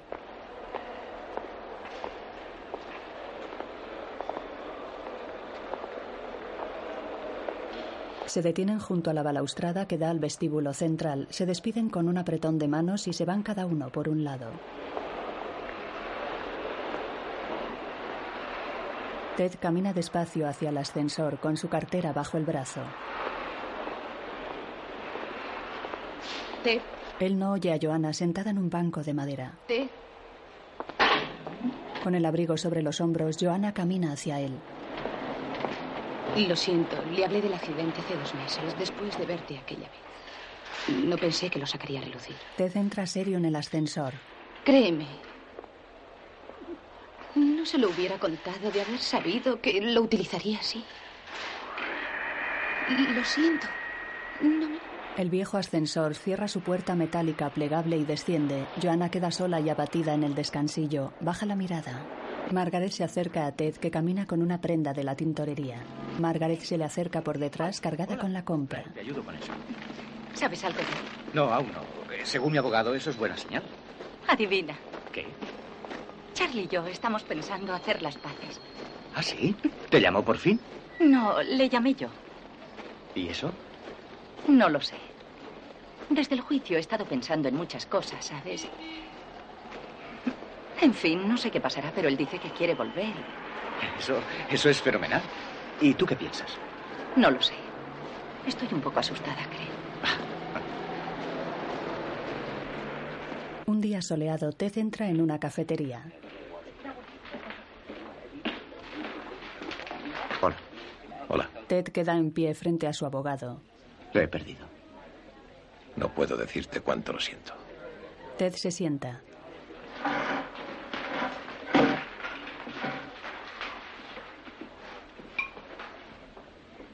¿Qué pasó?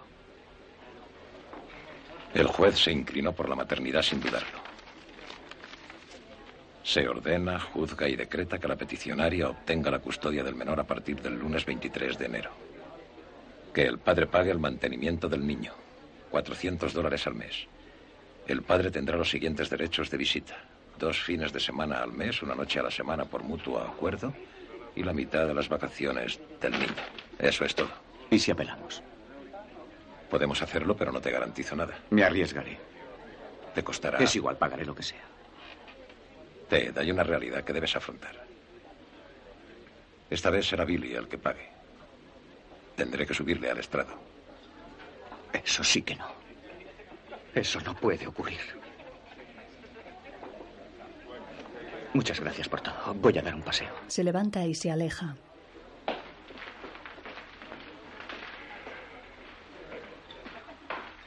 Margaret llega corriendo al edificio donde vive. Llama en casa de Ted. Ted, soy yo.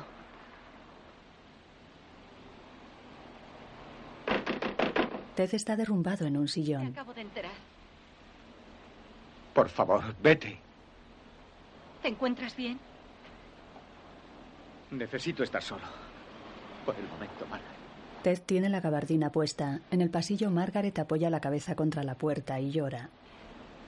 Un día soleado, Ted y Billy pasean por el parque cubierto de hojarasca. El problema es que tu madre y yo, los dos queremos tenerte, hijo. Por eso fuimos a ver a ese hombre, y ya te dije que es un juez, y dejamos que él decidiera, porque es muy sabio y un experto en estas cosas. Así que hablamos con él unos días y después le preguntamos qué opinaba. ¿Y sabes lo que dijo? Que tenía razón mamá, que sería una buena idea que te fueras a vivir con ella desde ahora.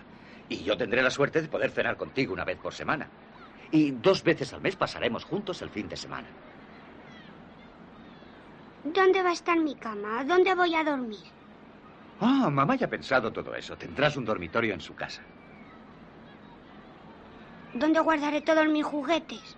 En casa de mamá. Los llevaremos todos allí. Y con un poco de suerte ya verás cómo te compra otros. ¿Quién me leerá cuentos por la noche? Pues mamá. Tú no irás a darme un beso a la cama, ¿verdad? No, no voy a poder ir, pero sí, eh, sí podré ir a verte. El niño llora. Todo se va a arreglar. Ya lo verás. Si no me gusta, puedo volver a casa. ¿Cómo si no te gusta? Lo vas a pasar en grande con mamá. De verdad, ella te quiere mucho. Papá, ¿Mm? ya sabes, si algún día te sientes solo, llámame. ¿eh? Ted fuerza una sonrisa mientras el niño se restriega los ojos. Todo se va a arreglar.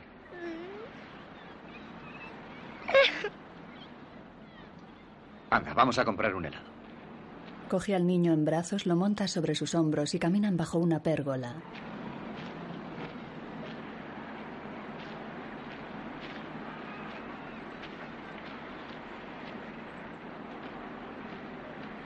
Sentado en la encimera de la cocina, Billy da un huevo a Ted que lo rompe sobre un bol de cristal.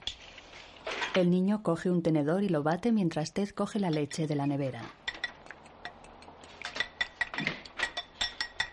Ted echa un chorrito de leche sobre los huevos.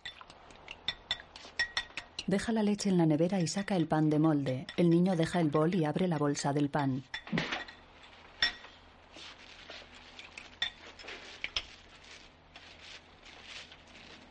Ted echa un trozo de mantequilla en la sartén y termina de batir los huevos y la leche. El niño saca tres rebanadas de pan y espera.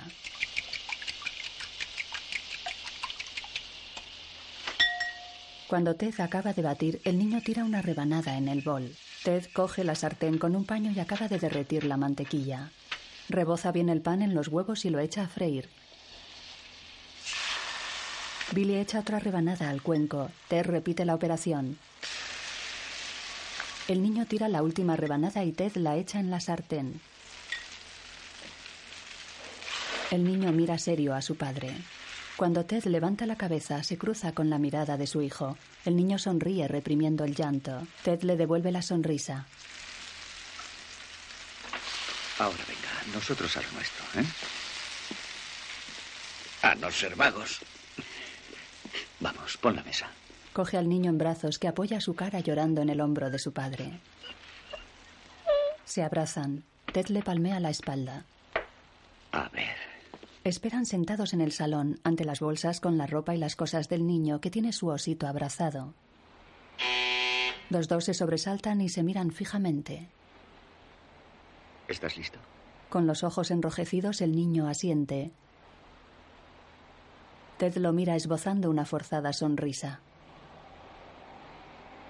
Se levanta, va a la cocina y descuelga el portero automático.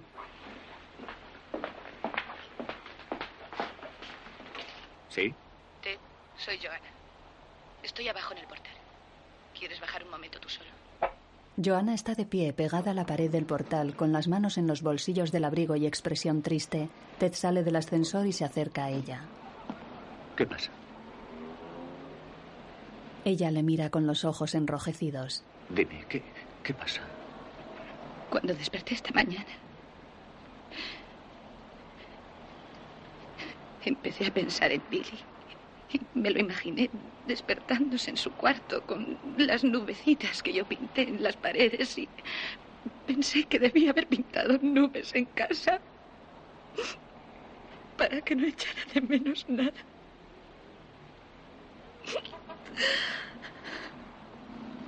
Vine aquí para llevar a mi hijo a casa. Y he descubierto que ya está en su casa.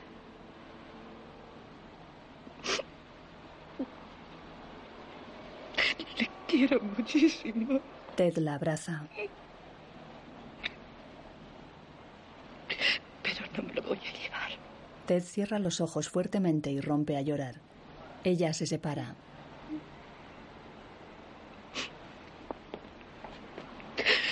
Puedo subir. Hablar con él. Sí, Se acercan al ascensor. Él pulsa el botón. Ella entra. ¿Por qué no subes tú sola? Yo espero aquí. Ted la mira y esboza una sonrisa. Ella le sonríe agradecida. Se seca las mejillas y se arregla el pelo. ¿Qué tal estoy? Guapísima. Joana sonríe. La puerta del ascensor se cierra entre los dos. La imagen funde a negro.